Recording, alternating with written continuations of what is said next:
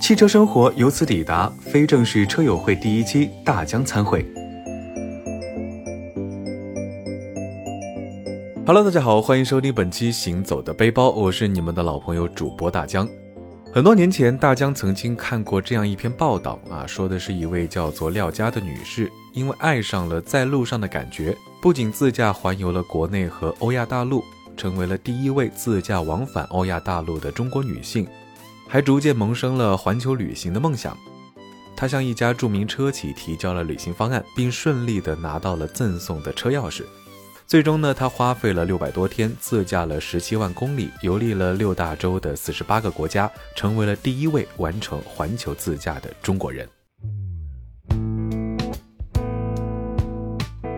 当时呢，大疆刚刚开始自驾旅游，那廖家对抗艰辛旅程的智慧和经验呢，也是给我留下了非常深刻的印象。比如说，因为他有哮喘病史，所以呢，一定要带上一箱药品和一只应对紧急状况的急救箱。而且呢，他吃不惯黄油和奶酪，还对一些食物过敏，所以呢，他也会带上全套的炊具、各式调料，还有够吃两周的食品。这样呢，即使在罕无人烟的野外，也能吃得不错。除此之外呢，他还喜欢买各地的特产，因此呢，专门预留了一块位置。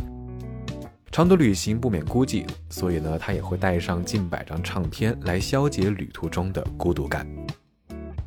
廖家女士的经历呢，其实给了大江很多启发啊。现在每次自驾出游前呢，大江都会根据自驾的时间和距离，还有同行人的情况，整理一个自驾旅行清单，在这里呢，也分享给大家。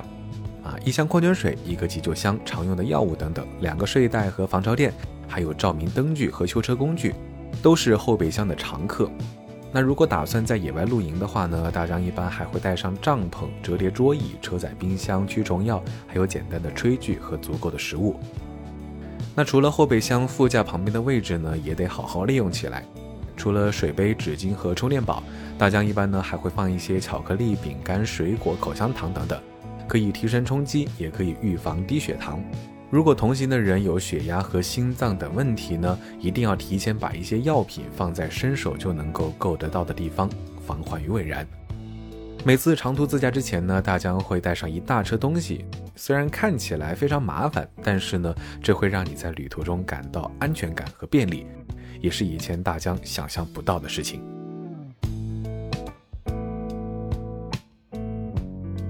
那因为自身的工作和兴趣，大疆还会随时携带一支录音笔，那不仅可以记录大自然和沿途的声音，而且呢可以随时随地的录下感受，比写作记录要方便很多。虽然大家在规划路线的时候呢，都会尽可能的去合理安排，但是呢自驾出游还是很难避免长时间开车，所以大疆呢也会建立不同的歌单，以适应不同的时间和情况。比如上午的时候，那大家会听一听喜欢的播客。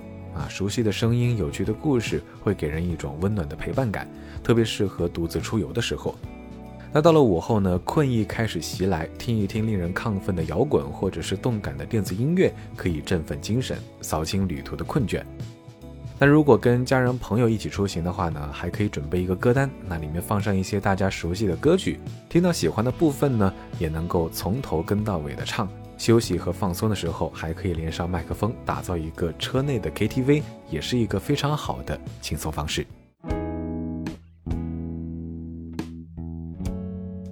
一年中除了工作的很长时间呢，大江其实都在各地旅行，所以什么样的场景适合播放什么样的歌，大江对此也有了自己的心得。啊，比如说天宽地广的平原地区，就非常适合播放有辽阔的空间感、雄浑大气的歌。啊，一些乡村音乐或者是公路电影的原声大碟，非常适合。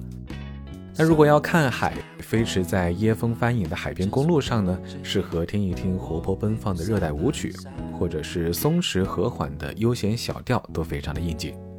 落日飞车、橘子海、夏日入侵企划、康武士都是不错的选择。还有上世纪六十年代美国乐队 Beach Boys 的专辑《看夕阳的时候听一听》，复古又迷人。那如果到了南方高速，遇到了多丘陵多隧道的路况呢？适合开头平缓，然后逐渐欢快或者是激昂的歌曲。无论是眼前的路还是耳中的歌，都有一种柳暗花明又一村的感觉。如果在夜晚穿越城市，可以听一听 Don't Stars 的 House 舞曲，或者是融合了节奏和抒情的 R&B。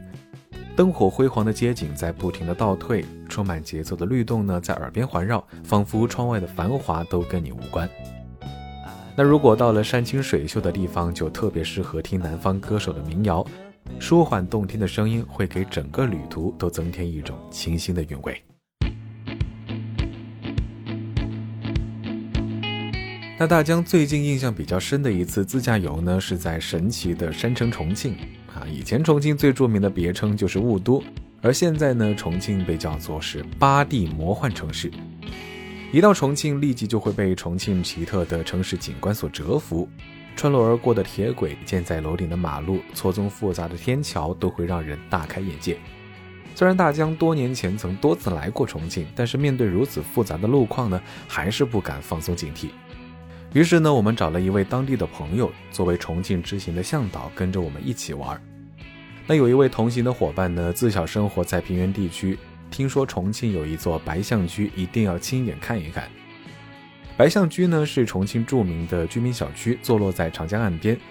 小区楼呢有二十四层，高三十八米，但是没有电梯。虽然没有电梯，但是设计师在一楼、十楼和十五楼设计了三个出入口，可以通往不同的街区，巧妙的呢实现了高层变多层。白象居建于一九九二年，建筑风格呢充满了年代感。让人仿佛瞬间回到了上个世纪，但因为自带年代滤镜，体现了重庆老城的缩影，所以呢，也有很多人来这里拍照打卡。除此之外，我们还去了灯火通明的洪崖洞啊，欣赏了风格独特的吊脚楼群。我们在繁华热闹的解放碑品尝了麻辣鲜香的重庆老火锅，在国内独家长江缆车上呢，跟白象居隔空相望。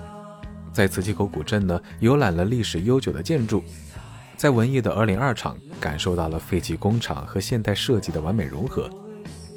除了城区，重庆周边呢也有很多好玩的地方，比如说武隆的天生三桥。天生三桥景区呢，地处仙女山南部，啊，位居仙女山与武隆县之间，属于喀斯特地貌。之所以叫天生三桥呢，是因为这里有三座自然形成的石拱桥，分别是天龙桥、青龙桥、黑龙桥。是亚洲最大的天生桥群，其中让大家印象最深刻的呢，就是天龙桥坑底的天福观驿。天福观驿始建于唐代，是官方传递信息的重要驿馆。后来呢，在战乱中损毁。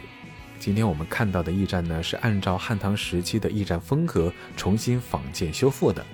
从桥上望去，一座古色古香的四合院被苍翠的树木、险峻的山峰围绕。特别像是武侠小说中世外高人的隐居住所。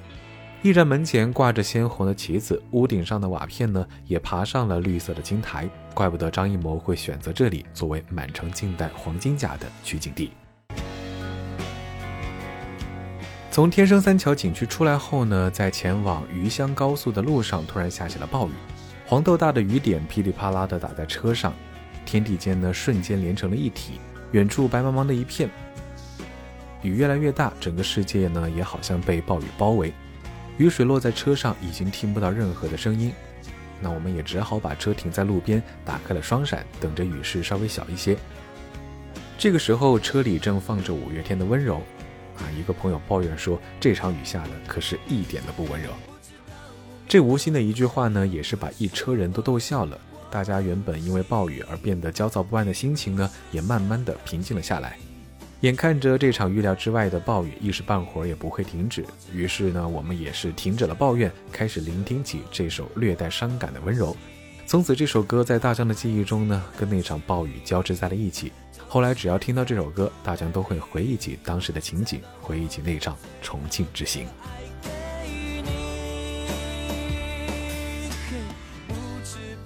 好了，本期节目到这儿呢，差不多就要告一段落了。非常感谢您收听本期《行走的背包》，我是你们的老朋友主播大江。大家可以关注我的微博“谦大江”，谦虚的谦，也欢迎大家关注我的抖音，搜索“大江浪啊浪”就能够找到了。当然，非常欢迎你和我分享最难忘的一次自驾经历。我们下期节目再见，拜了个拜。